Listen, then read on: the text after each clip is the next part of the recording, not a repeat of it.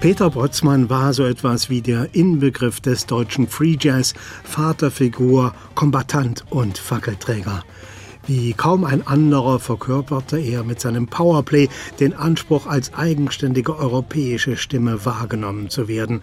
Der Saxophonist Peter Brötzmann entsagte früh der Imitation amerikanischer Vorbilder, begriff sich aber auch in der Antithese zu allem Etablierten als ein Musiker in der Tradition des Jazz. Bei allem, was er tat, sagte und spielte, ging es ihm um ein Streben nach Authentizität, das er selbst so umrissen hat. Die Hartnäckigkeit, Ausdauer, die auch intellektuelle Möglichkeit, über Dinge nachzudenken und langfristig zu verfolgen und sich einfach Freiheiten zu schaffen, Bereits 1961 begann Peter Brötzmann in Wuppertal mit dem Bassisten Peter Kowal zusammenzuarbeiten. Er zählte zu den Gründungsmitgliedern des Globe Unity Orchestra und spielte 1968 im Jahr des Höhepunktes der europäischen Studentenrevolte ein Album ein, das zu den radikalsten Manifesten der Emanzipation des europäischen Free Jazz zählte, Machine Gun, eine rund 30-minütige Kollektivimprovisation mit dem Peter Brötzmann Oktett.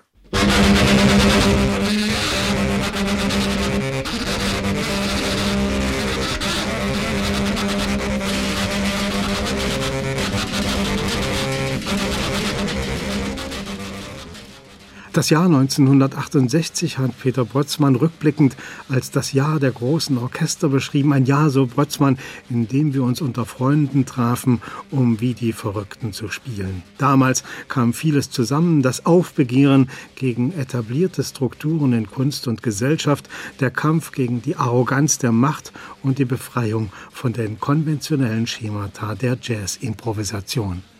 Peter Brötzmann, geboren 1941 in Remscheid, beheimatet in Wuppertal, bildete gemeinsam mit dem Bassisten Peter Kowald und dem Pianisten Alexander von Schlippenbach die Avantgarde einer Bewegung, die sich um das Plattenlabel Free Music Production zusammenschloss und bereits früh europäische Netzwerke aufbaute.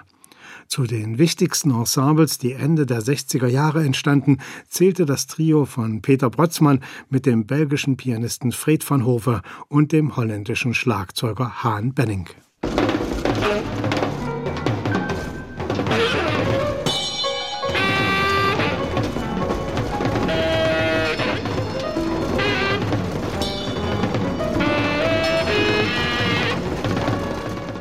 Peter Brötzmann, der Musiker, ist auch als Maler, Grafiker und Objektkünstler hervorgetreten. Bereits während seines Kunststudiums in Wuppertal wurde er Assistent des Fluxuskünstlers Nam June Pike. Fluxus, das Konzept eines fließenden Übergangs von Kunst und Leben, hat Peter Brötzmann ebenso nachhaltig beeindruckt und geprägt wie die Kunst der großen Balladeninterpreten des Jazz wie Coleman Hawkins, Brian Webster oder Billie Holiday. In den 70er Jahren spielte Peter Brötzmann im Trio mit den beiden Südafrikanern Harry Miller und Luis Moholo. Später entstanden Bands mit Hammett Drake, William Parker und Toshinori Kondo, wie auch Last Exit mit Bill Laswell, Sonny Sherrock und Shannon Jackson.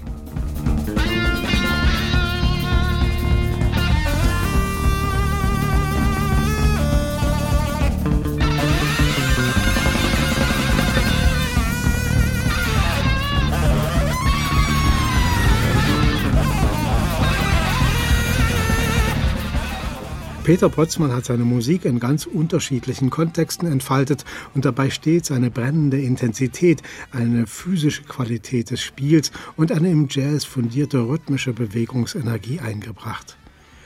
In unterschiedlichen Teilen der Welt fand er Musiker, die willens waren, mit ihm gemeinsam eine Strecke des Weges zu gehen. Von Europa an die Westküste und dann wieder nach Chicago oder sonst wohin fährst und spielst dann ein Konzert mit eben einem Typ, den du noch nicht mal gekannt hast, der dich auch noch kaum kannte.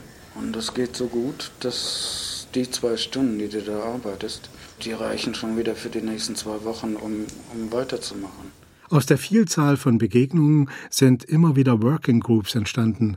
So Full Blast mit Marino Pliakas und Michael Wertmüller, so der transatlantische Brückenschlag mit dem Chicago Tentet und so auch das Trio Sonore mit den beiden Saxophonkollegen Ken Wondermark und Mats Gustafsson. Peter Brötzmann auf Tonträgern, das ist nur die halbe Wahrheit. Zu seiner Musik gehörte der Live-Charakter, die Aura, die vorbehaltlose Verausgabung, das Brennen im Hier und Jetzt. Dass es das so nicht mehr gibt, tut weh.